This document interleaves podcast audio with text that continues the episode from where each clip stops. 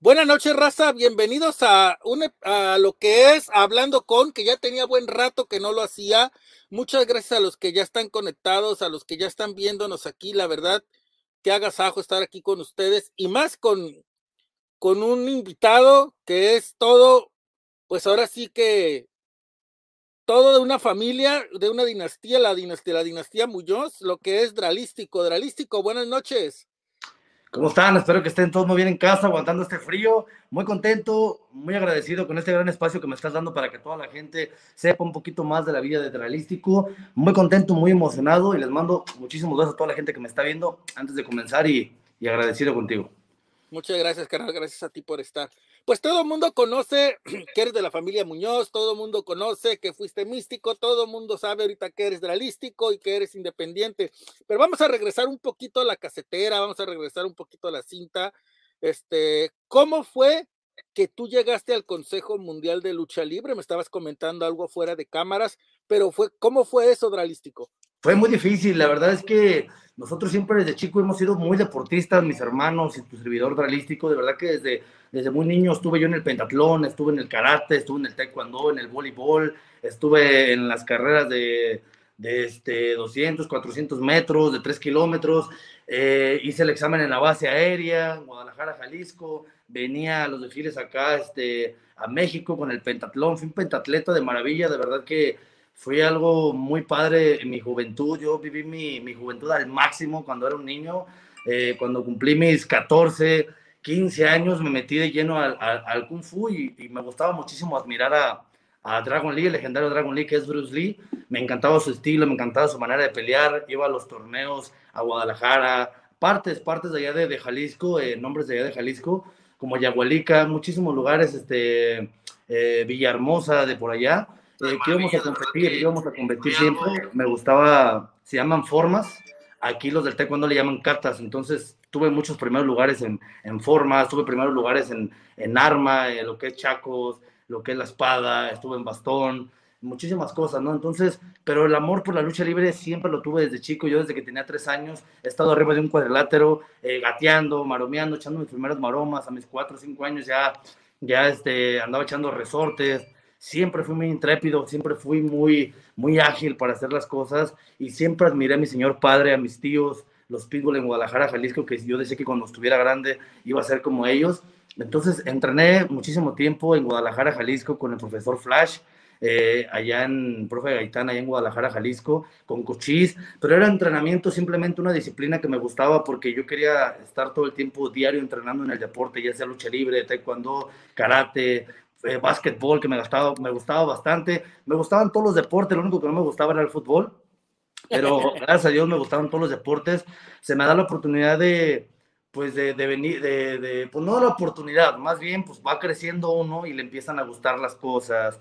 Te empieza a gustar que, que tu playerita, que si ya quieres tener novia, pues que hay que invitarle un helado a las novias, ya sabes, todas esas cositas, que si ya vas a misa, que hay que poner la, la limosnita en la misa y pues no traer todas esas cosas, pues sentía uno feo, ¿no? Así como y pues yo la verdad, yo veía muchos amigos que tenía ya que, que no salían de lo mismo. Yo siempre decía que yo no quería ser uno del montón, que yo quería sobresalir. Ponerte pues, metas. Agarramos nuestras cosas, simplemente venimos a México a pues como cuando uno se va a Estados Unidos, ¿no? Buscar el sueño americano sin, sin conocer a nadie, sin nada, todos te prometen y te dicen, cuando tú te vengas para acá, acá te echamos la mano, acá tienes tu casa, y realmente cuando llegas a la ciudad necesitas de todos, nadie te da la mano, nadie te da la mano, todos te cierran las puertas, todo el mundo dice que no está aquí, que está de viaje, pero que ahora que regrese, llegamos a la central del norte sin saber a dónde, a dónde ir, y pues la verdad es que el que fue abriéndonos camino prácticamente es Rush, fue el que empezó a, buscar trabajo, que era el mayor, empezó a buscar trabajo junto con mi señor padre. La que nos abrió las puertas luego, luego en un trabajo fue la señora Trini, eh, este, que fue la de la Polar, que es la que nos abrió de volada camino ahí para tener un sustento para llevar a casa. Nos ayudó con trabajo, Pierrotito, el profesor Pierrotito, llegamos a entrenar con él, con el pequeño Pierrot. Eh, estuvimos entrenando muchísimo tiempo, nos estuvo puliendo junto con mi señor padre. Y, y, pues esa es prácticamente la historia del principio, porque de ahí este, eh, estuvimos puliéndome, puliéndome y, y, y, me regresaba, me regresaba a Jalisco porque yo tenía como, no me gustaba estar en México, pues yo era un morrillo de 17 años que yo quería estar con mis amigos, quería estar pues en el desmadre, como dicen, quería, quería estar con, pues, con todo, ¿no? Y mi padre me decía que ya había tiempo, ya habrá tiempo para que tú el día de mañana puedas disfrutar de un carro, de una moto, de una novia, ahorita enfócate en lo que quieres, pues venimos de, desde abajo, entonces tenemos que, venimos aquí. Vaya que te gustan las motos, ¿va? Me encantan las motos, me encanta la velocidad, ahorita ya le bajé prácticamente, ¿no? Entonces, pues se llega la oportunidad de estar en la Arena México, de, de, más que nada pagar el mes, pagar el mes, trabajar, trabajar duro para, para estar pagando el mes, eh, eh, con el profesor Beristain, con Tony Salazar, con Ringo Mendoza, con Virus, con todos los luchadores que puedes imaginarte que dan clases, hasta que pues se me dio la oportunidad de debutar y debuté con el personaje de Dragon Lee, puesto que ya llevaba yo esa historia atrás, que era el legendario Bruce Lee, que me encantaba, me acuerdo que, que pues no sabía ni, ni qué hacer con mi máscara, no me gustaban los Caballeros del Zodiaco, y conforme de ahí empecé a hacer como la primera máscara de Dragon Lee, hasta, hasta que, que, salió, de hecho, pues mucha gente no sabe, pero yo no tuve, yo no tuve fogueo, yo no tuve luchas por fuera, yo el 4 de enero del 2011 fue mi debut en la Arena México, en un martes contra eh, Fabián el Gitano, estamos Fabián el Gitano, Starman y, Dragon Lee en contra de Bobby Zavala, Arcángel y Escándalo. Fueron los que me debutaron en un martes de Arena México y pues tú sabes que me metieron una chinga, ¿no? Porque pues obviamente iba llegando, iba nuevo, pesaba 62 kilos, entonces pues ya te imaginarás, ya te imaginarás, esa, es prácticamente la llegada, la llegada en un resumen que fue muy like, como dicen, un resumen a lo que, lo que uno pasa, ¿no? Sin contar, pues lo que pasa siempre uno antes de ser estrella, ¿no? Humillaciones, hambres, desprecios, muchísimas cosas.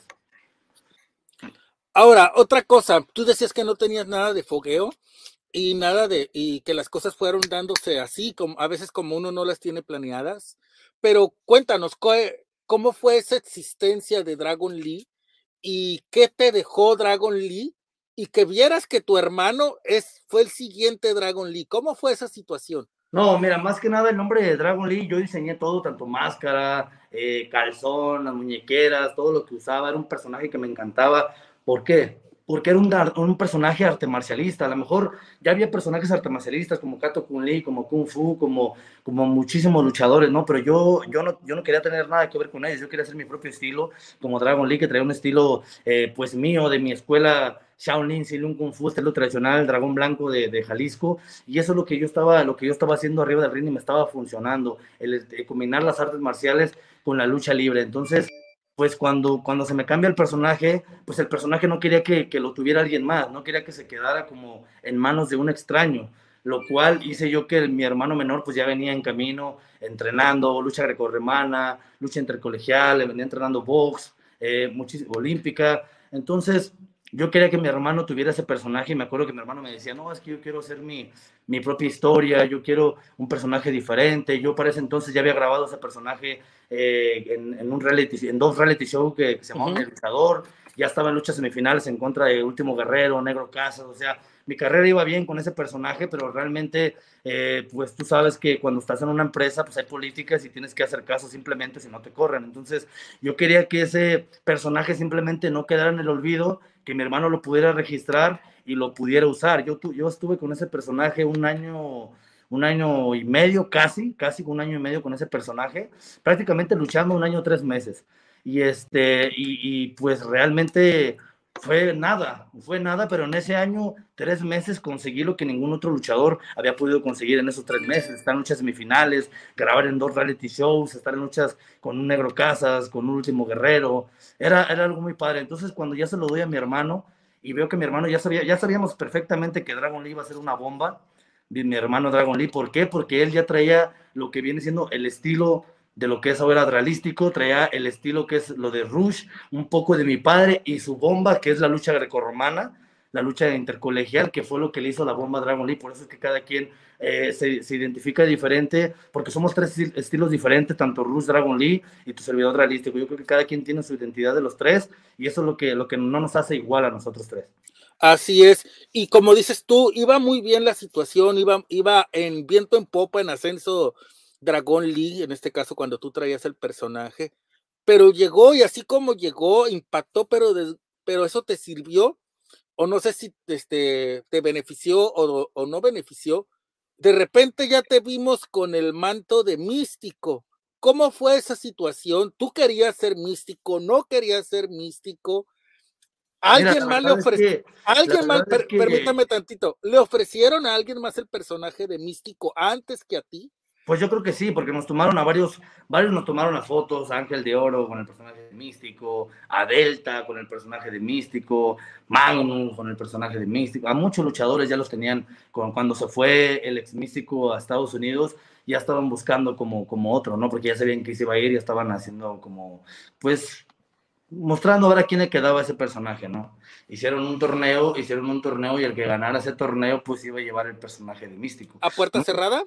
Nunca pasó, eh, no, no, no, el torneo que se hizo que fue en busca de un ídolo, no sé si te acuerdas, ese, ese, ese, ese, ese, estábamos luchando por ese personaje, nos dijeron y pues todos era como de, pues todos quieren esa oportunidad, estaba Titán, Tritón, eh, muchísimos, muchísimos luchadores buenísimos en esta función y nos dijeron que el que llevara el primer lugar pues iba a llevar ese, ese gran regalo, ese pastel. Entonces todos le echamos muchísimas ganas, yo quedé en cuarto lugar, me acuerdo que en cuarto lugar o tercer lugar, no me acuerdo bien, creo que fue tercero. Fue Titán primero, segundo Euforia, sí. Yo fui tercer lugar, el que quedé. Entonces, cuando llego a la rueda de prensa, pues yo quedé en tercer lugar. Entonces, como que, bueno, pues ni modo, ¿no? Yo fui Dragon Lee, pues ¿quién se va a llevar el primer lugar? Se va a llevar a este Titán, ¿no? Que es el que, el que ganó el personaje. Pero para ese entonces, Fray Tormenta ya había ido a ver una función de, las que yo estuve ahí en Arena México y fue que Fray Tormenta le llamó la atención.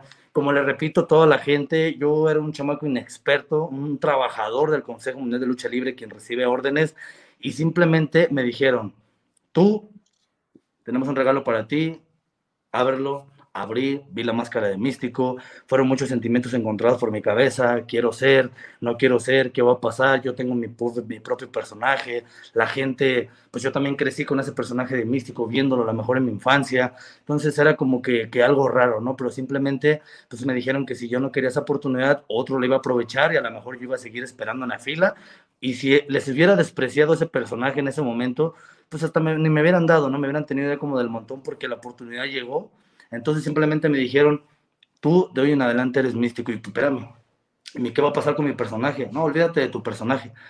Místico es un personaje del Consejo Mundial de Lucha Libre, el cual no puede no puede morir. Es un personaje que, pues, que les genera, es un personaje, es una marca que, que, obviamente les genera mucho dinero al Consejo Mundial.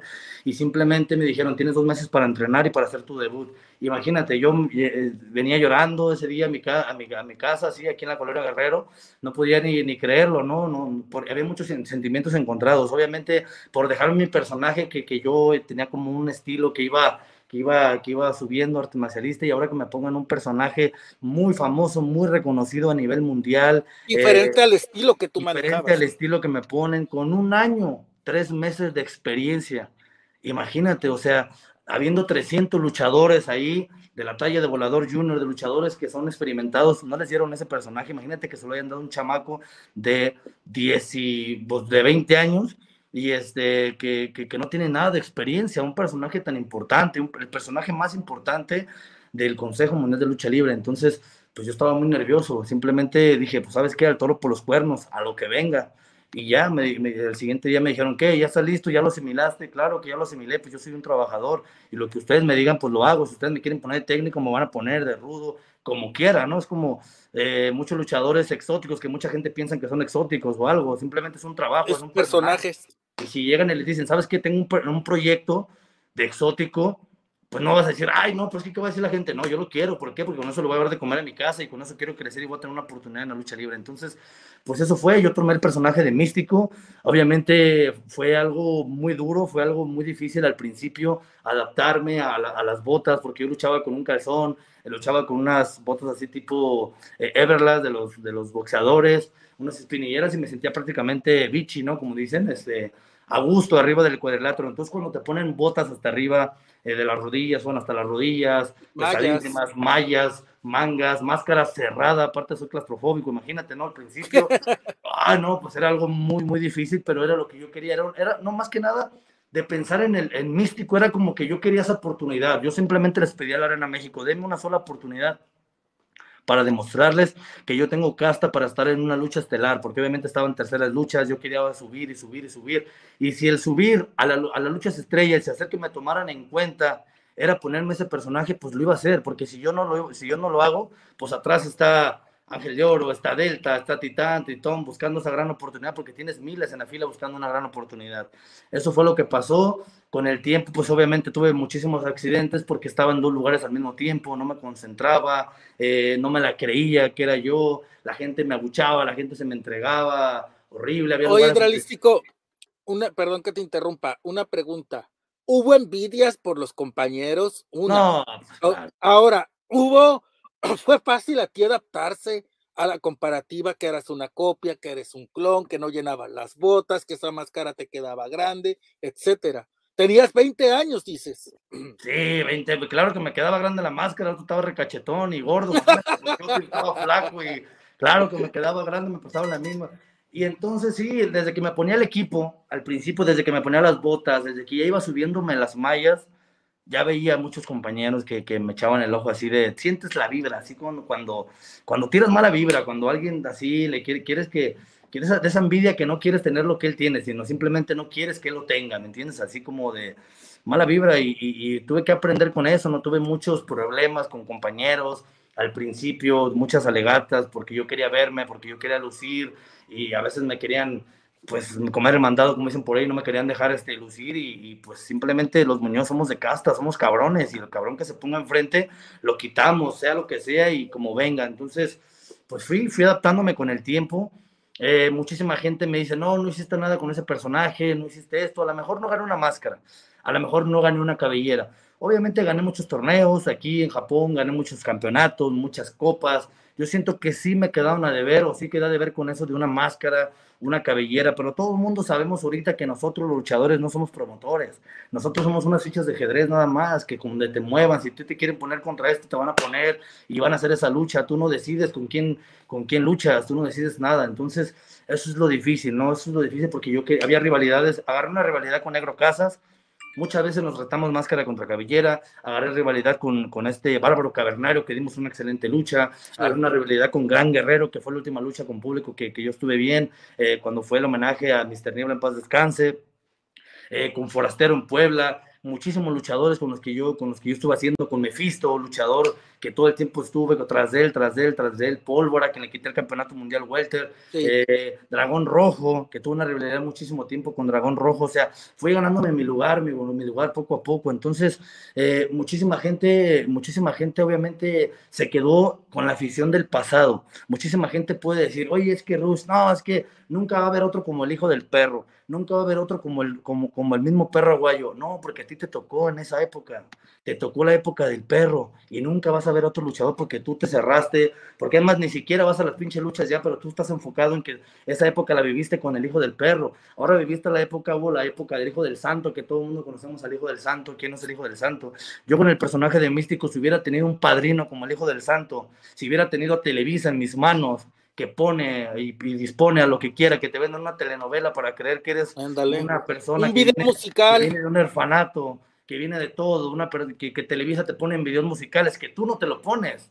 Televisa te lo está poniendo. ¿Por qué? Porque es un conjunto de, cuando a mí me dan el personaje, pues ya no hay nada, me dieron casi casi lo que hay y con lo poco que tuve, me agarré los pantalones bien puestos y dije, yo voy a mantener este personaje, lo voy a mantener en planos estelares, yendo a Japón, yendo a Inglaterra, yendo a Estados Unidos. Si esta persona que estuviera debajo de, este, de, de ese personaje en ese momento no hubiera tenido las cualidades, el talento, el dueño por muy, por muy este, chingón que yo, me, que yo me creyera de todo, me hubiera dicho, ¿sabes qué, güey? Esto es un negocio y no me funcionas. La verdad, llevas tres años con el personaje de Místico, no me generas, no me das nada, vaya el que sigue, porque realmente esto es un negocio.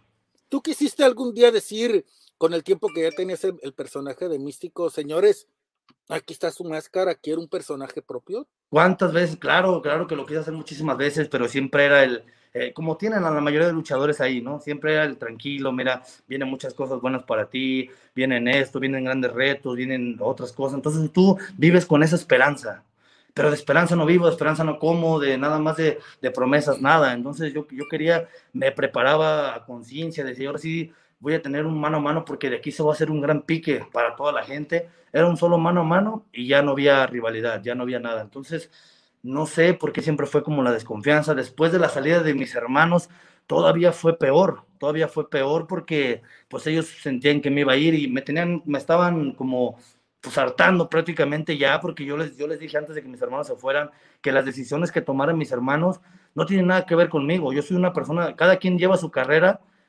bien cimentada, nos pedimos consejos, pero cada quien es, es, este, decide su propio camino. Su o sea que cambió, cambió mucho la, la relación del consejo contigo cuando tus hermanos y tu papá se fueron a RH. Claro, claro. Y yo me iba con ellos al principio. Y mis hermanos me dijeron, vente, ¿qué estás haciendo allá? Vamos a hacer un personaje, vamos a hacer el otro. Y como tú lo decías, porque obviamente yo seguía tus videos y todo, este cabrón se aferra, o sea, ¿por qué se aferra ahí? Sus hermanos ya están en otra empresa, les están dando proyección pero uno, ¿por qué? Porque uno le empieza a tener amor a la camiseta, le empieza a tener amor a la empresa, le empieza a tener amor al personaje, pero te das cuenta el día de mañana cuando te pasa realmente algo, como, cuando tuve COVID, que te estás muriendo en, tu casa porque estuve con oxígeno, estuve muy grave, te das cuenta de que cuando les, haces una llamada para pedir un poco de apoyo, simplemente te dicen, no, no hay nada, si te alivias, bueno, nos hablas y si no, pues que te cargue la chingada. Oye, Dralístico, una cosa, cuando tus hermanos ganaron ese campeonato, cuando tu hermano, bueno, más bien, más bien ganó el campeonato de ROH, el que te ahorita tiene bandido, ¿qué pasó por tu mente? Si me hubiera ido, si le hubiera hecho caso a mi papá, a mi hermano, ¿qué pasó por la mente cuando tú, claro que te dio gusto? en ese momento, en ese momento me sentí simplemente a gusto, tranquilo, orgulloso de mi hermano mayor, orgulloso, contento. Después de ese día me sentí desilusionado, ¿Por qué? Porque despidieron a mi hermano Dragon Lee sin razón alguna, el cual, pues, mi hermano Dragon Lee me decía que él no tenía todavía ganas de irse, que si algún día le daban una buena oferta en una empresa como WWE, que muchas veces lo han buscado, eh, pero que le llamara más la atención que lo que tenía aquí, se iba, a, se iba a ir, pero que iba a hablar con la empresa. Entonces, cuando hacen eso... Quería salir bien por la puerta grande por la puerta grande. Entonces, cuando tú dices, no, pues está bien. Entonces, cuando pasan esas cosas que a tu familia en tu cara le hagan eso así de a la chingada y es tú te sientes feo, ¿me entiendes? Pero ¿cómo te defiendes? En ese momento yo decía, hasta mi carrera de por medio, pues yo tengo el personaje de Místico, el personaje más famoso de, de, México, el personaje más emblemático del Consejo Mundial de Lucha Libre, lo que pensaba en ese entonces. Y decía yo, Místico para mí es todo, ¿cómo crees? Y, y empecé a echarle ganas y ¿saben qué? Aguantarme y aguantarme que me dijera, no puedes tomarte una foto con tus hermanos ni en tu casa, no puedes tomarte una foto entrenando, no puedes hablar con ellos, no puedes luchar con ellos, no puedes ir con ellos a ningún lado. Dice yo, pues entonces, ¿qué onda, no? Ya esto ya es personal. Seguía aguantando, aguantando, aguantando, aguantando. Después viene mi operación que decido operarme, quitarme el clavo que, que, tuve yo en la rodilla, eh, a mi tobillo. Dije, bueno, hablé con ellos y les dije que yo pues que ya me lo, iba, me lo iba a quitar, que simplemente eran tres meses de recuperación y porque ya quería estar bien me dijeron que sí, que había muchos proyectos para mí, entonces eh, pues dije, bueno, vamos a aprovecharlo. Regresé y lo mismo, promesas, promesas, promesas, promesas, y promesas y promesas. Y la gente ya me tenía hasta la madre, ¿por qué? Porque la gente es de que, ¿sabes qué, güey? Ya queremos verte en un pinche duelo de, de máscara, ya queremos verte en contra de fulano, ya queremos verte en contra de esto, pues yo también me quiero ver yo también me quiero ver, pero yo no soy dueño, yo no soy, yo no soy programador, yo no soy de los favoritos, yo no, yo no tengo un padrino que me esté aquí eh, todo el tiempo metiendo y todo. Decían que, decían que mi tío era Franco Colombo y imagínate, entonces yo creo que, yo creo que sí, ¿no? Porque después de que se fue peor, entonces estábamos en la Arena México, ¿no? Después de que ya, ya se salió del consejo. cambiaron muchas las cosas, Cambiaron muchas las cosas. Cuando... Entró, otro nuevo patrón, la verdad que... Cuando murió, cuando murió el señor Paco Alonso, a como están a, a la que se llama a la organización actual o a, la, a, los que dirigen ahorita el Consejo Mundial? No, cambió drásticamente, o sea, del 1 al 100 yo creo que cambió 300, yo creo, con este nuevo patrón, ¿no? O sea, de verdad que son, son muy cerrados ahora eh, y pues ya hablar mal es como, sabes, luego la gente a rato está diciendo que uno se oye ardilla, pero la verdad es que realmente con el que tienen que estar es con el luchador. O sea, yo he visto tanto talento que tienen ahí eh, en el Consejo Mundial de Lucha Libre o tantos talentos ya, ya veteranos que, que siguen con la ilusión de esperando una oportunidad porque viven todavía, viven con esa, eh, ¿cómo se podrá decir? Con esa que te van diciendo, ya, el otro año te damos, el otro año te toca, el otro año vas tú. Entonces siguen viviendo como con eso y ahí está, y ahí está. Y ya pasan los años y pasan los años y ya cuando menos esperan ya tienen madrear las rodillas, ya no pueden caminar, ya están eso. Entonces yo dije, yo no, tengo de aquí hasta mis tres años porque yo dicen que renovar o morir. Entonces con el personaje de Místico tengo 10 años y con el, y con el patrón, el señor eh, Paco Alonso, firmé 10 años desde un principio. Esa era mi meta, estar 10 años con el personaje. Y yo dije, en 10 años, lo que haga entonces vamos a echarle ganas. Yo sentía que yo me estaba estancando y, la verdad, pues es que todos lo decían, ¿no? Tanto tú como la afición, porque realmente no veían algo, veían lo mismo, lo mismo, lo mismo. Y yo, no me, yo me sentía como en una burbuja donde, donde yo ya veía los mismos rivales y cuando ya te pasa algo así en tu vida, en, en, tu trabajo, es, es muy feo, ¿no? Tienes que renovarte porque si no, ahí te quedas. Yo podría haber pensado como muchos luchadores, ¿saben qué? Aquí tengo el personaje de místico, gano bien, no necesito matarme, no necesito máscaras porque aquí no me va a faltar trabajo. Yo aquí vivo, vivo chingón, mi familia come bien y aquí me quedo. Lo que me quieran dar, bueno, lo que no, así aquí estoy a gusto y ya. Pero no, yo soy una persona que quiere más, que quiere superarse en la vida, que quiere, que quiere progresar, que quiere pisar los mejores escenarios, que quiere enfrentarse a los mejores luchadores. Y si eso tenía que, tenía que ser dejar lo que, lo que más amaba, que aunque muchos dicen, es que ¿por qué amabas a Místico? Claro que amé a Místico, porque yo no sé, yo, yo duré un año, tres meses con el personaje de Dragon League, prácticamente toda mi carrera, toda mi vida se le dediqué a Místico, todo, todo, todo lo que yo sé luchísticamente, cuando yo tenía el personaje de Dragon League era un novato, era un novato que no tenía experiencia, que no tenía nada, cuando, cuando agarré el personaje de Místico, todo lo que soy ahora, se lo debo, se lo debo prácticamente a Místico, al personaje, entonces cuando la gente, pues ya sabes, al principio eh, dice muchísimas cosas, pero lo importante es lo que demuestras arriba del cuadrilátero. ¿Cuál fue la gota que derramó el vaso para que Dralístico dijera yo me voy con mis hermanos y señores, aquí está su máscara de místico? Creo que lo que derramó el vaso fue que ya me cerraron las puertas este, en cuestión de, trabajo. Yo les pedía a gritos que me, dieron, que me dejaran trabajar con, con mi hermano Dragon Lee él este, no tenía tantos problemas con el consejo, mi hermano Rush lo tienen demandado con el, con el Consejo de Lucha Libre. Eh, Incluso en Japón no puede luchar como Dragon Lee, ¿no? Como no, como Dragon Lee, este, y eso que el Dragon Lee tiene todos sus derechos de su nombre y todo, o sea, no tiene nada de problemas, pero ya sabes que, que la New Japan no quiere problemas con el consejo porque pues tienen ahí como que su, su, este, su unión. Entonces me dijeron que sí, que sí podía, y después me dijeron que no, y luego después me dijeron que no podía trabajar con luchadores de AAA, que no podía trabajar con promotores que contrataran luchadores de AAA, que no podía trabajar con este, que no puedo trabajar con aquel, con aquel, con aquel, con aquel, con aquel. Yo dije, bueno, entonces, ¿qué chingados voy a hacer? Entonces, dígame usted, me voy a quedar, yo estoy aquí, ¿qué, ¿qué va a haber? ¿Que hay trabajo? Yo como trabajador necesito saber qué hay. ¿Va a haber trabajo? ¿Va a haber esto? No, pues es que ahorita con la pandemia pues no te puedo decir nada ahorita con lo que hay te conformas. No, pues yo no soy un conformista. Muchísimas gracias y ahí nos vemos. Este es su personaje agradeciendo muchas gracias. A mí nadie me lo quitó, como le digo a toda la gente. Nadie me quitó ser místico. Yo por mi propia boca y mi propia voz decidí dejar ese personaje. Si ahora lo trae el místico actual, que le vaya muy bien. Estoy muy contento. Si ahorita tú me preguntas, si ahorita tú me preguntas abiertamente que si me arrepiento de haber dejado el personaje de místico, te diré con las lágrimas en los ojos que claro que me arrepiento de haberlo dejado. Me arrepiento, perdón, pero de no haberme salido antes de la chingada de la Arena México. no, no, no. De verdad es que ahora que estoy como realístico, muchísima gente, obviamente, todavía este personaje no, pues no, muchos no lo aceptan, pero de verdad esta máscara que tú ves aquí es una máscara tan hermosa, tan preciosa, que se ha vendido a nivel mundial como no tienes idea.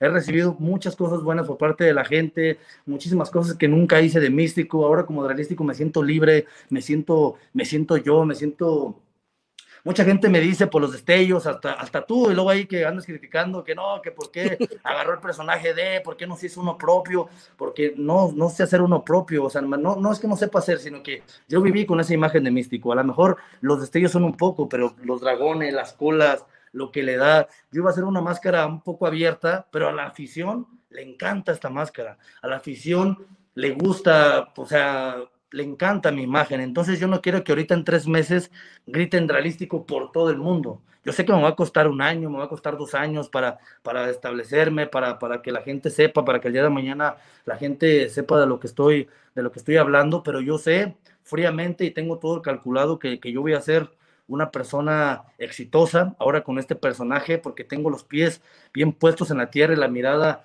en el cielo, y sé, sé, sé, he estado, estoy dando pasos gigantados mi, mis proyectos, hay muchísimos proyectos en este año para ir a Japón, para ir a Brasil, para ir a Inglaterra, para ir a Estados Unidos, si Dios me lo permite, y estoy muy, muy contento, ¿verdad? Muy agradecido con la vida y con Dios y con este personaje que me ha traído muchísimas buenas cosas, y también estoy agradecido con el personaje anterior que la verdad hizo que llegara a lo que hoy en día estoy con esas enseñanzas de vida, ¿no? Conocer, gracias a Místico conocí el mundo, gracias a Místico conocí a grandes compañeros, gracias a Místico conocí los mejores escenarios, gracias a Místico me hice de, muchísimas cosas. Entonces, se lo debo todo a esos dos personajes como lo es Místico, como lo es Dragon Lee. Entonces, es una fusión de Místico y Dragon Lee, a quien le parezca bien y al que no me vale madre.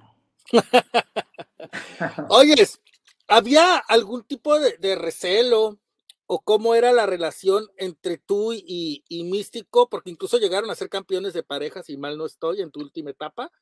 ¿Cómo era esa relación entre tú, entre tú en, ese, en ese tiempo carístico y tú místico? No, la verdad que siempre fue bien. O sea, tú sabes que en este ambiente amigos no hay. En este ambiente somos compañeros y cada quien lucha por ser el mejor arriba del cuadrilátero. La verdad es que siempre tuvimos una relación bien, arriba del ring, abajo del ring, como compañeros. Tampoco es que fuéramos los amigos del mundo, que nos fuéramos a tomar un cafecito o fuéramos a comer, eso nunca se dio, pero realmente era como que nos veíamos en el aeropuerto, nos veíamos en, el hotel cuando íbamos de trabajar así a, algún lugar, en el escenario, todo era una buena convivencia, una buena relación. ¿Por qué? Porque yo siempre he sido así, ¿no? Siempre he sido una persona muy, muy, este, pues, ¿cómo le dicen? Muy, muy llevada, muy llevada con todo el mundo, le echo carrilla, o sea, todos me conocen como el carrilla de, de, de, la lucha, entonces con todo el mundo me llevo bien, entonces pues tampoco es una monedita de oro para que le, para que le viene a todo el mundo, pero entre él y yo siempre había una buena comunicación, hasta ahí, ¿no? Él tampoco fue que me dijera algo cuando, cuando retomó el personaje, ni yo tampoco, simplemente fue como que, pues esto es trabajo, regresaste al personaje que iniciaste, qué bueno, qué bueno, felicidades, que, que Dios te bendiga con ese personaje, ojalá que te dure hasta el día que, que, ya Dios no te permita vivir aquí. Ahora yo soy realístico y esto es lo que hago, esto es lo que soy y pues para adelante, ¿no? Yo sé que él también pues es un luchador eh, exitoso y yo sé que no le quito el sueño ni nada, ¿no? Porque él está haciendo su carrera y, y, qué más que él me lleva todavía 10 años de edad y 10 años de experiencia. Entonces imagínate, ¿no? O sea, me siento muy contento de verdad por, por haber estado también en el Consejo de Lucha Libre y lograr lo que yo quise. Cuando él regresó, yo quería ser con él campeón, campeón mundial de, de, de pareja. Mis sueños eran eh, con él hacer la pareja de plata y oro, se hizo, y ahora mi sueño fuera del consejo, que también quise, es ser la mejor pareja de, del mundo como lo es Dragon Lee realístico ahora. Ese ha sido como que el, mayor sueño ahorita, convertirnos en campeones aquí o en New Japan. Es como que, que es como mi próxima meta, mi meta a seguir, hacer una dupla. Ahora con el regreso de mi hermano, eh, retomar la facción ingobernable, porque ahorita somos, somos, somos técnicos, somos la dinastía Muñoz. No quisimos usar todo el moto de los ingobernables. ¿Por qué? Porque es como, como los perros, en paz descansa, ¿no? Este, sin el, sin el líder no, no, no, es igual, ¿me entiendes? No es igual los perros del mal. Entonces, igual aquí nosotros, no está líder ingobernable o el ingobernable mayor, pues no, no está padre. Ahora que regrese, vamos a retomar más fuerte que nunca la facción ingobernable, con un estilo totalmente diferente a lo que han visto ahora como dralístico. Me, me gustaría ser un poco más, más yo, un poco más agresivo, un poco más, más este, lo que a mí me nazca. Entonces no quiero decírselo con palabras a la gente. Si Dios me permite salir de esta pandemia todavía bien con vida y darles a ustedes lo mejor arriba del cuadrilátero, yo lo voy a hacer con todo el gusto del mundo porque esto es lo que amo, esto es lo que me apasiona y pues ya me cansé de decírtelo, pero te vuelvo a repetir, estoy muy emocionado muy motivado. Mucha gente piensa que no, este cabrón no sabe ni lo que hizo. Muchos compañeros, ¿cómo es posible haber dejado esto? No, la verdad es que no. Yo creo que esta decisión no la tomé a la ligera, esta decisión era una decisión que ya venía tomando, era un camino que yo ya decía, tengo que hacer el día de mañana. y aparte es mucho mejor que tú vas a luchar con quien tú quieres, con quien tú debes, con quien a ti te gustaría, donde a ti te gustaría ir, no de que aquí no puedes, pero aquí tampoco, ni aquí ni allá. Y como dices tú, que te decían, es lo que hay, no, sino que tú te buscas lo que tú quieres hacer, lo que tú quieres realizar. Ahora, me, imagino que cuando te llamaron a AAA para ese, ese tipo de reto que se hicieron con los Lucha Brothers, imagínate que en ese tiempo este, te ha haber pasado por la cabeza, bueno, estoy haciendo bien las cosas, se fijó AAA en mí. La verdad es que mucha, cuando estás en el Consejo Mundial de Lucha Libre, te meten muchas otras cosas porque no te dejan ver qué hay más allá de la muralla, no te dejan ver qué hay más allá de arriba, te, tienen te tienen sometido, te tienen como mendigo caballo de carreras, mirando solamente el consejo, el consejo, el consejo, no te das cuenta realmente de lo que hay, del mundo de la lucha libre. Entonces, cuando tú te sales realmente y ves afuera en el ámbito independiente cómo te respetan, ves que otras empresas como es AAA, quien es la competencia del consejo, te trata de una manera diferente desde que llegas a sus oficinas, desde que llegas al vestidor, desde tu paga, desde, desde todo, cómo te tratan como una verdadera estrella, porque dices tú, ¿Por qué de, donde, estamos, donde nacimos, no son así? ¿Por qué vienen otros luchadores extranjeros, van por ellos al aeropuerto, los tratan de maravilla, les ponen hotel, pero mandan un luchador del consejo para sus arenas y nos tratan como si fuéramos unos luchadores principiantes? Entonces, son cositas que a lo mejor la gente no sabe. Gente, la gente solamente sabe lo que pasa en la Arena México un viernes. Y es como que lo, lo mejor que tiene el Consejo de Lucha Libre, un viernes espectacular pero no sabe ir a Puebla, ir a Guadalajara, ir a, la Arena Coliseo, por estarte matando por, pues por unas pagas que no la hacen ni para echarle gasolina al carro, ¿me entiendes? Entonces dices tú, ya no es momento de eso, yo ya tengo una edad donde, donde quiero, quiero hacer mis cosas, quiero, quiero batallar otros 10 años y, y, y, y, festejarle a mi hija los cumpleaños, todo lo que no he podido, ¿no? ¿Me entiendes? O sea, hacerme ya de algo, porque le estoy dando toda la lucha libre y, quiero que también esto sea recíproco. ¿Y cómo lo voy a hacer? Pues también ganándome mi lugar. Ahora que ya llego a una empresa como lo es AAA, lo repito, son, yo hasta ahorita, hasta la fecha, se han portado a la altura. Hay muchísimos proyectos, de verdad. Cuando yo vi todos los proyectos, todos los patrocinios, toda la mercadotecnia, todo lo que tienen, dije yo, wow, ¿no? O sea, van como un paso o dos más adelante de, de, eh, em, eh, AAA lo que está haciendo es como que hay muchísimas cosas, como todo, que nos gustan y que no nos gustan, ¿no? Y obviamente tiene sus pros y sus contras, ¿no? Entonces, este, pero lo que yo veo es que hay, son, son personas que están viendo hacia el futuro, trayendo luchadores de AEW, luchadores de Impact, luchadores diferentes, eh, luchadores nuevos, haciendo nuevas rivalidades, a lo contrario del consejo, cada vez está yendo al pasado y al pasado, sacando cosas más retros, cosas más, o sea, cada quien, ¿no? Yo no soy promotor, ellos tendrán su motivo, pero entonces lo que nos gusta es algo nuevo. Ahorita está Robles Promotion, otra promotora que también está juntando grandes estrellas, grandes rivales que, nunca pensaron, ¿no? Como en este caso Fénix y Dralístico que hicieron una dupla en esa, en esa empresa. Gente, cosas que a lo mejor la gente dice, ¿a poco sí lo van a hacer? ¿Y quién lo hace? Solamente Robles. El día de mañana tú puedes ver Andrade, eh, La Máscara y, y, Rush, una tercia que todo el mundo quiere ver nuevamente, recordar los ingobernables. ¿Y quién lo va a hacer? No lo va a hacer el consejo, lo va a hacer Robles Promotion tal vez, o lo va a hacer AAA, no sabemos, ¿me entiendes? O sea, son cosas que hay que, hay que pensar en, en el futuro, ¿no? Porque yo siento que el consejo ya un viernes ya es como ir al cine, no importa qué película esté, simplemente vas al cine y, al, y si está esa película a la vez y ya, o sea, la misma entrada, es todo, o sea, ya no es como que, que haya rivalidades o que antes la gente se emocionaba por las historias que hacían, los videos que hacían, o sea, las rivalidades que tenían, o sea, ya como que, como que yo fue lo que yo dije, no, no es lo que yo quiero. A lo mejor me quedan 10 años fuerte en la lucha libre, entonces esos 10 años los quiero vivir al máximo. A lo mejor que tenga la lucha libre, no una empresa, sino la lucha libre. voy a hacer unas, voy a poner unas preguntas del público, a ver si las puedes contestar.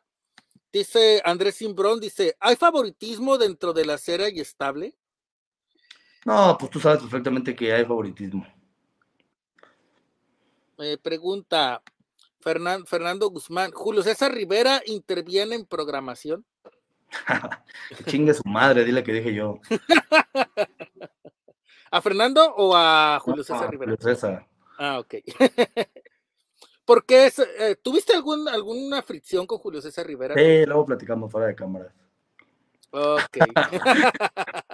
Oyes, Último Guerrero sí manda en el Consejo Mundial.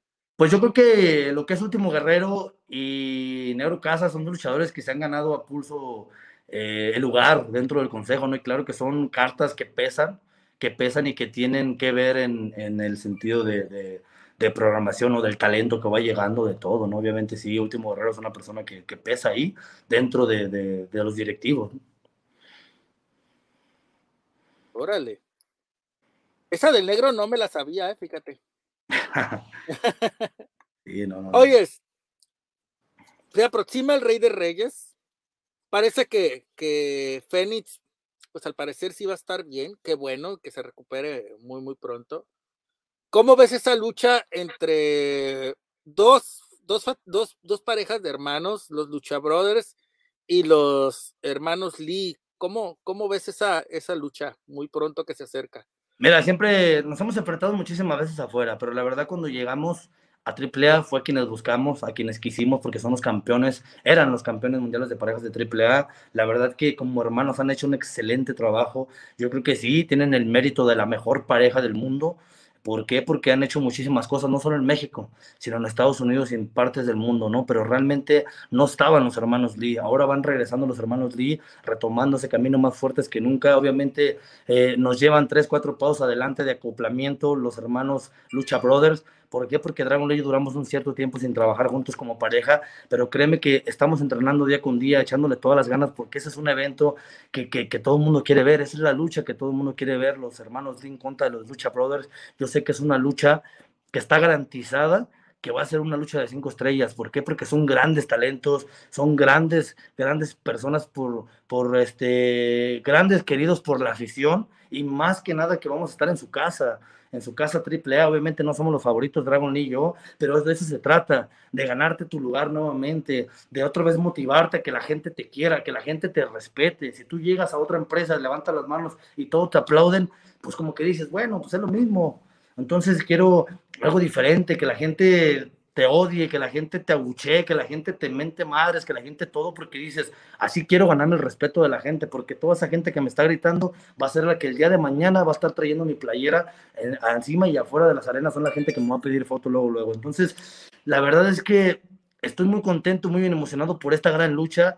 Gracias a Dios. Fénix está bien, gracias a Dios. Eh, fue una lesión, pero es una lesión, no, no tuvo, no tuvo este mayor gravedad de, de que se haya quedado un hueso y, como compañero lo respeto, como persona más todavía porque nos llevamos muy bien abajo del cuadrilátero, pero como rival todavía muchísimo más, porque yo sé que esta, esta lesión eh, en un mes no, no va a estar al 100%, entonces fue una lesión bastante, bastante fuerte y que hay, que hay que tener cuidado, pero realmente yo sé que va a dar lo mejor de sí, porque también él como nosotros está, está esperando esa lucha para demostrar quién es la mejor pareja a nivel mundial. Y ese día, ganemos o pierdamos, nosotros somos, somos ganadores porque los estamos enfrentando en su casa. Estamos ahorita en, una, en un excelente cartel, lo que somos Dragon Lee y Realístico. Y, independientemente del resultado que todo el mundo quiere ganar, tanto ellos como nosotros, porque yo sé que yo te puedo decir ahorita, les vamos a ganar, los vamos a acabar. Eso no es cierto. Eso se va a ver arriba del cuadrilátero y que gane el mejor, como dicen, como todos los caballeros. No, y aparte que les tocó a ti y a tu hermano Dragon Lee debutar con el pie derecho en Triple Manía Regia en contra de un experimentado Willie Mack y Laredo Kid, que fue una lucha muy buena, al menos a mí, no porque estés aquí, me encantó. No, no, no, claro, recibimos muy buenos comentarios de ese día de parte de la gente, de parte de los directivos de AAA, recibimos muy buenos comentarios, eh, muchas felicitaciones por, ese, por esa lucha, de verdad que, que estaba al 100% nervioso como un aniversario en la Arena México cuando yo me preparaba, porque es algo nuevo acá, llegar y ver un estadio en otro lugar, o sea, yo estaba acostumbrado a la Arena México, ahora llegas en un estadio, gente, gente que, que, que es muy aficionada en Monterrey a la lucha gabacha, entonces es muy, muy raro todo esto, entonces, pero estaban los nervios al tope, estar en un hexadrilátero, o sea, pregúntame, estar en un hexadrilátero, hexadrilátero, perdón, ¿qué es para mí? ¿Me entiendes? Siempre estar yo en un ring de cuatro esquinas, ahora estar uno de seis, yo la verdad me sentía mareado arriba del ring, veía tantos postes que decía, ¿qué pedo, no? En ese momento me sacaba de onda porque, porque no estoy acostumbrado, entonces sí fue, fue difícil, pero, pero es, una, es una meta más, es un, es un reto más, ganarnos el respeto de la gente de AAA pero principalmente ganarnos el respeto de todos los compañeros de esa empresa, porque yo sé que no nos van a regalar nada y nadie de los de AAA está contento con que Dragon Lee y yo lleguemos a quitarles el trabajo. Entonces, si vamos a tener que ganarnos un lugar, lo vamos a hacer. Si hay que darnos con todo en contra de los compañeros, lo vamos a dar porque traemos escuela, traemos sangre y, pues a lo que tope, lo que tope, porque si para ser el mejor hay que tumbar a los mejores de AAA, lo vamos a hacer. Este, Hablando de este eso, ¿a quién este Voy en contra de Psycho, imagínate, otro luchador que ya quería enfrentar, imagínate. Vamos en Acapulco, la bestia del rey, mi padre y yo, en contra de Psycho Clone, Psycho Circus y Morden, Clone, imagínate. Algo que nunca me imaginé, pero que se va a dar, ¿no? Y preparado estoy. Hablando de los rivales que, que puedes tener en AAA, ¿a qué rivales te gustaría enfrentar en AAA y en el mundo independiente y en Estados Unidos? Fíjate que, que, ahorita me gustaría en AAA, o lo que son los Lucha Brothers, me gustaría enfrentar a Psycho, me gustaría enfrentar a Psycho en un mano a mano, me gustaría, este, eh, ay, ¿qué más puede ser? Hijo del Vikingo, por el campeonato que tiene, el campeonato de AAA. De verdad que Hijo del Vikingo es un luchadorazo, es un excelente joven, excelente atleta, que es muy, muy humilde, muy respetuoso, y eso se le, se le da todo el mérito, ¿no? Y me gustaría enfrentar, este, eh, a los campeonatos, a los campeones que son los FTR, los que tienen los campeonatos de, de, parejas de AAA para demostrarles que nosotros también tenemos casta para gallo. Y de Estados Unidos, pues no sé, me gustaría, es que no te puedo decir tu nombre realmente, pero sí hay muchísimos luchadores de AEW que me gustaría, que me gustaría enfrentar. Si ahorita me preguntas tú, ¿qué te gusta más? AEW, WWE, me gustaría muchísimo más ir a AEW. Sí, sí, la empresa que ahorita está dando de más de qué hablar. Y eso, y aparte, aprovechar, aprovechar ese tipo de, de, alianza que hay entre AAA y WWE. Y yo sé que no es imposible, ¿eh? la verdad, que no, que no te extrañe si mañana estamos en AEW, que no te extrañe si mañana estamos en New Japan. ¿Por qué? Porque simplemente estamos libres ahorita, la dinastía Muñoz. Y yo sé que somos gente de retos y donde nos pongan al son que nos toquen, bailamos, como dicen por ahí. Y acá fuera en el ámbito independiente, pues aquí nos gustaría enfrentar realmente, me gustaría enfrentar en un duelo así de, del todo por el todo a la dinastía este, real, como son los hijos de Elia Par y Elia Par, pero ya lo, ya lo viste en la función de allá de, de, Tijuana? pero en una función aquí, aquí en México, en una función grande, en una función donde nos desbaratemos las máscaras, donde nos demos con todo, donde realmente nos demos y que no nos importe el referee, que no les importe nadie, sino darnos arriba del ring, porque sé que son personas muy aguerridas son personas que no se rajan, entre males pegas, más quieren, tanto él como sus hijos, y nosotros somos igual. Entonces creo que nos hemos acoplado muy bien arriba del cuadrilátero. Ellos tienen todas las bases de su señor padre, nosotros tenemos las bases de nuestro padre, y sé que, que son tiros este, 100% que a la gente le gusta, y me encanta enfrentar tanto a sus hijos como a su padre. ¿Creías, realístico?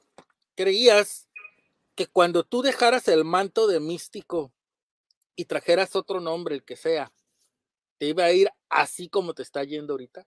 Mm, yo creo que tenía muchos miedos, ¿no? Muchos sentimientos encontrados, miedo como todo el que te meten, como te digo, miedo al fracaso, miedo, miedo al que hay detrás de, la, de la muralla, qué hay, qué hay después de la montaña, eh, qué, qué, voy a hacer, con qué personaje voy a, voy a trabajar. Eh, ahora que la gente al principio, cuando fue esto de, personaje dralístico, que todo el mundo empezó a hacer su drama místico, este, que monístico, que esto, que esto, el mundo de los místicos, fue algo muy padre, lejos de que a mí me molestara, al contrario, me hicieron más famoso porque así me ayudaron a que el nombre se levantara rápido, ¿no? Entonces, todo eso me ayudó, no hay fama mala en este momento, no hay, no hay fama, o sea, hablen bien o hablen mal, pero que siempre hablen de uno, eso es lo que nos importa la dinastía Muñoz, y la verdad que Nunca me imaginé tanto cariño de la gente. Pensé que la afición que yo tenía como místico, ahora como realístico, se me iba a ir. Yo no les pido a la gente a veces que me griten místico. No, no, yo soy realístico. Yo no soy místico. A mí no me griten místico. A los pocos aficionados que me están viendo que son aficionados míos, no, yo soy dralístico de en adelante y se tienen que acostumbrar a decirme dralístico, dralístico. Y yo sé que que, que, que, me estoy ganando, me estoy ganando, ahorita tengo una rivalidad con la máscara, un luchador que no acepta que sea de la facción ingobernable, pero que le estoy demostrando, ya, ya le saqué la sangre de su frente, ya le demostré que tengo patas para gallo y por qué, le, y por qué soy una, un integrante de la facción ingobernable. Así es. Y sí, tiene, este, la gente tiene que crear su, este, darse cuenta que tú creaste tu, ya tu propia historia, que ya dejaste esa, esa máscara y que tú no eres. Antes de que te interrumpa, mucha gente dice, es que ahora con el multiverso de, de que místesis, de que esto, de que. O sea, el único que soy soy yo. O sea, realmente. ¿Dónde están los demás? ¿Dónde está? Que, que no, es que ya estás como. Ah, se parece la máscara sin cara. ¿Cuál sin cara? ¿Dónde está sin cara? No, que se parece a la máscara de Carístico. ¿Dónde está Carístico? No existe Carístico. No, es que te parece a la de Místesis, que no sé qué. Místesis está en AAA, tiene su, trayectoria, tiene su, su, pedo, ¿no? Yo estoy, la única ahorita que está sonando es Tralístico, no hay otro. Si todos quieren aventarse el multiverso, que no sé qué, que hay tantos, pues ¿cuáles tantos se se oyen? El único que se está oyendo ahorita en el consejo es Místico. Y en el lado independiente es Realístico, no hay más. Así es, así es, y, pues ya sabes cómo lo, cómo lo agarra la gente, cómo lo hace palmame para agarrar cura, para divertirse. Y, y sí, es bueno aclarar, es bueno aclarar cómo es la situación de cada uno de, los luchadores y, este, y de esa manera, de esa manera la gente, este, para que vea quién, quién es quién. Ahora. Y ahora dicen del ojo que, que, no, que es igual. O sea, este ojo lo trae la máscara, lo trae Volador Junior, lo trae Rey Misterio, lo trae. Es como el ojo clásico. A lo mejor los destellos dices, sí se parecen un poquito, pero ver esta preciosura de máscara, ¿tú que se va a parecer a la de Místico? No, no, no. O sea, esta es, esta es pura calidad. ¿Me entiendes? ¿Alguna vez ¿Alguna vez se iba a llegar a ese duelo de máscaras entre, entre Místico y, y, y, este. ¿Cómo se llama ese cabrón? De... Se me olvida. ya este, tanto nombre que ha tenido. en ese entonces, como era Místico, la verdad que pedía, pedía gritos yo esa, esa gran rivalidad, esa gran oportunidad. Se me dieron dos, tres manos a manos, pero como siempre ya saben que, que lo cuidan, lo protegen, lo quieren. Entonces, este, yo quería hacerme rudo, quería demostrarle a él y demostrarle a su gente. Si él es su ídolo, pues aclamen a su ídolo, pues, pero yo no me voy a dejar ahí que cuando te peguen un patadito ya estés cayendo hasta el suelo y eso no me gusta a mí, ¿me entiendes? me gusta que, que, me, que nos demos duro, que, se sientan los pinches madrados arriba del ring. Por eso es que la gente luego está diciendo que, que esto es mentira, que esto es todo. ¿Por qué? Porque luchadores así, ¿me entiendes? En ese caso, yo les pedí a la Arena México que, que si realmente eh, no querían darme una oportunidad o algo, querían un duelo de máscara, pues que lo hiciéramos, que lo hiciéramos, que ahí estaba, ahí estaba carístico en ese momento, un duelo de máscara contra máscara, pero pues, no, no se dio y dije, bueno, pues ¿qué hago aquí? no Entonces, si ya no hay nada, si yo tampoco soy un,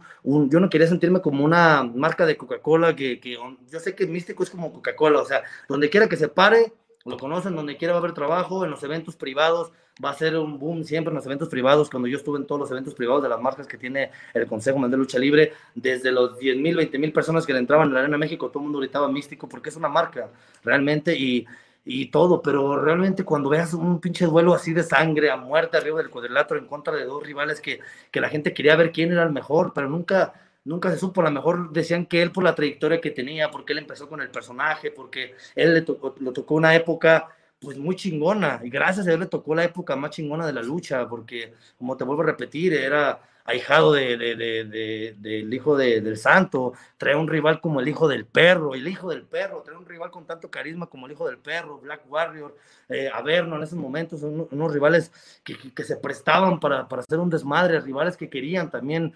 no, y que lo tuvieron que regresar. Que lo, tuvieron que, regresar pero es lo que, te digo, y, Televisa, a todo lo que da, te agarras pensando, si Televisa puso a una primera dama, imagínate que no ponga un luchador a todo lo que da en este momento, ¿me entiendes? O sea, es como algo, algo que sabemos, a mí me hubiera tocado en ese momento, pero que lo hagan ahorita, ahí está. Decía que ahora que regresaba él, las arenas hicieron estar al tope donde quiera que se parara. Ya viste la López, ya viste todo, ya no lo hace todo un luchador. Ya es un conjunto de luchadores, ya uno solo no llena, por mucho que seas ya, por eso no es bueno hablar y decir. Esa época hace mucho esa época ya pasó, ahorita ya, ya todo está con las redes sociales, ahorita ya no te venden una, una, telenovela tan fácil como en ese entonces, ya no te la venden esa telenovela, que vienes de un orfanato, que vienes de esto, que eres un hombre que nació. No, yo no quiero hablar de eso, pero ¿me entiendes? Ya no se puede, ahora te las tienes que buscar tú, ¿no? Y, la prueba ahí está, la prueba ahí está. Dralístico, te voy a enseñar unas imágenes y tú me vas a decir lo que te venga a, a la mente lo que, lo que, lo que te haga, las impresiones que te deje esa, esa, esa imagen. A ver. Va la primera.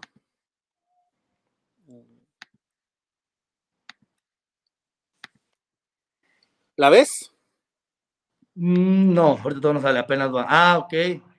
Eh, yo creo que lugar donde nací como luchador. Ok. Para la siguiente. No vas a llorar, carnal, aquí no.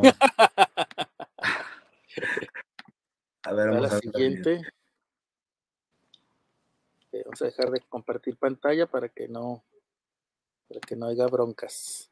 Va la siguiente.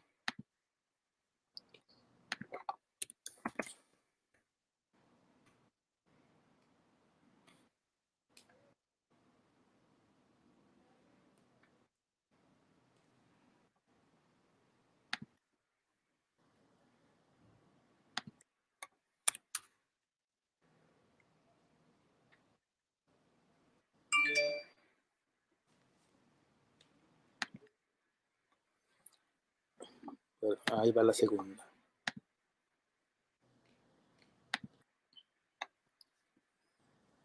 Ah, pues yo creo que, que, siento mucho amor, mucho cariño, mucho respeto, mucha admiración en todos los sentidos de, de la palabra, ¿no? Mi familia, lo que más amo. Ok, a la tercera.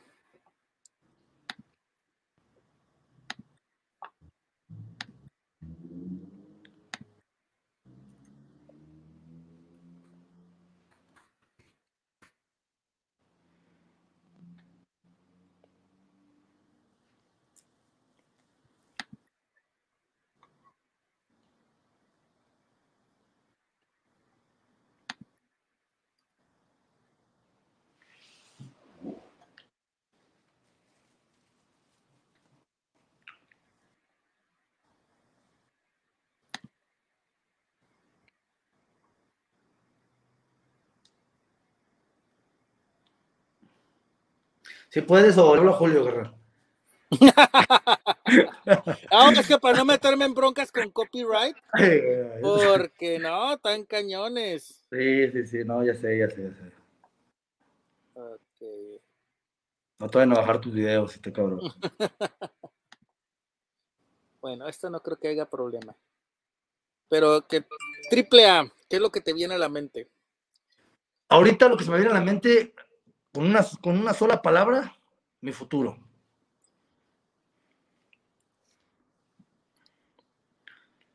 Así es.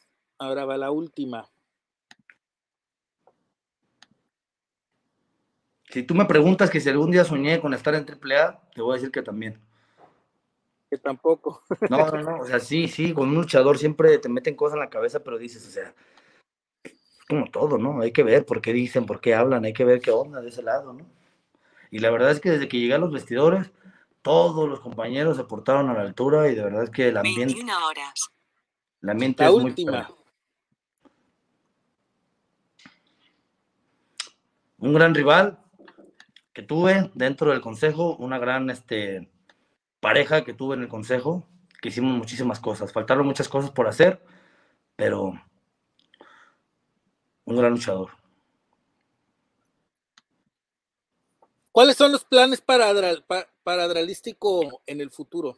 Mira, principalmente que Dios me tenga con vida, este, por todo esto que está pasando, pero de verdad que mis planes a, a futuro son conquistar Estados Unidos, regresar nuevamente a Japón, que ese es mi, mi, sueño nuevamente de pisar Japón y sé que lo voy a lograr nuevamente, estar con el New Japan.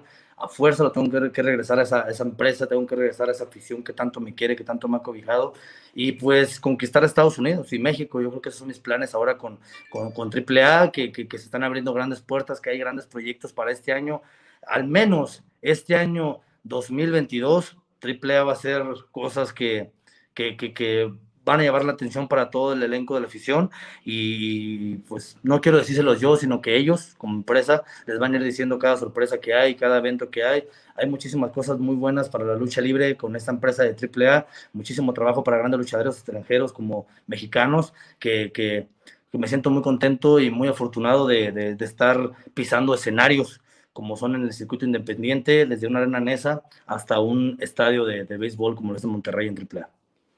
Así es. Y pues qué bueno, Dralístico, que te está yendo bien, porque a veces, desgraciadamente, que uno tome una decisión no quiere decir que a uno le vaya bien o le vaya excelente. Y en este caso es lo contrario, te está yendo bien, te sientes a gusto. Este, yo creo que si tuvieran dicho en el tarot, en el café o en la cuija o donde sea que así te iba a ir, pues desde cuando hubieras tomado la decisión, ¿verdad? No te hubieras esperado 10 años. O siguiera incrédulo, ¿no? O siguiera incrédulo también, hasta que uno no lo vive, hasta que uno no lo pasa. Yo siempre le he dicho a la afición, siempre desde niño, desde donde vengo, desde abajo, siempre les dije que quería ser una persona ejemplo a seguir. A todos mis paisanos de Tala, Jalisco, a todos mis amigos les demostré que soy un ejemplo a seguir porque sigo siendo una persona deportista, un ejemplo a seguir en el ámbito deportivo y ahora a toda la gente, ahora que cambié el personaje más importante del Consejo de Lucha Libre por un personaje propio, les digo, hay que ser valientes para tomar una decisión así. Hay que salirse del conformismo, hay que amarrarse bien los pantalones para tomar una decisión así, porque no cualquiera. Otra persona en mis zapatos no lo hubiera hecho, pero yo soy una persona valiente, que le gustan los retos, le gusta eh, eh, dar cada vez más y no ser conformista y eso es lo que me ha ayudado al día de mañana. Hoy soy mi propia empresa, estoy decidiendo por mí mismo a dónde quiero ir, a qué empresa quiero llegar, con qué lucha voy a llegar y a cualquier empresa que yo llegue me están viendo como una verdadera estrella y pagándome lo que valgo. Así es. Pues muchas gracias por haber estado aquí en Hablando con algo que le quieras decir a la gente que nos está viendo. No, pues muchísimas gracias a toda la gente que estuvo viendo este video con nosotros, que estuvo conectada, y a toda la gente que, que está el día de mañana repitiendo este video y viéndolo y viéndolo. Muchísimas gracias por estar viendo este video. Espero no haber incomodado a muchísimas personas por mis comentarios, por muchísimas cosas que hice. Simplemente aquí hablamos con el corazón, como dicen, sin pelos en la lengua. Y pues así es como me gusta yo en adelante. Yo no hay nadie que me pare la boca ni que me pare en el deporte. Me siento muy contento, muy agradecido. Dios me los bendiga. A ti, carnal, de corazón igualmente. que este año sea lo mejor para ti, que, que haya más proyectos, más éxitos en el mundo para ti. Que Dios te bendiga, que Dios te cuide, síguete cuidando con esta pandemia y aquí ya sabes que tienes un carnal para lo que se te ofrezca en cada una de tus entrevistas o para lo que sea. Aquí tienes tu casa en México, ya sabes. Muchas gracias, carnalito. Y pues la gente, muchas gracias por haber visto Hablando con y nos vemos hasta la próxima. Adiós.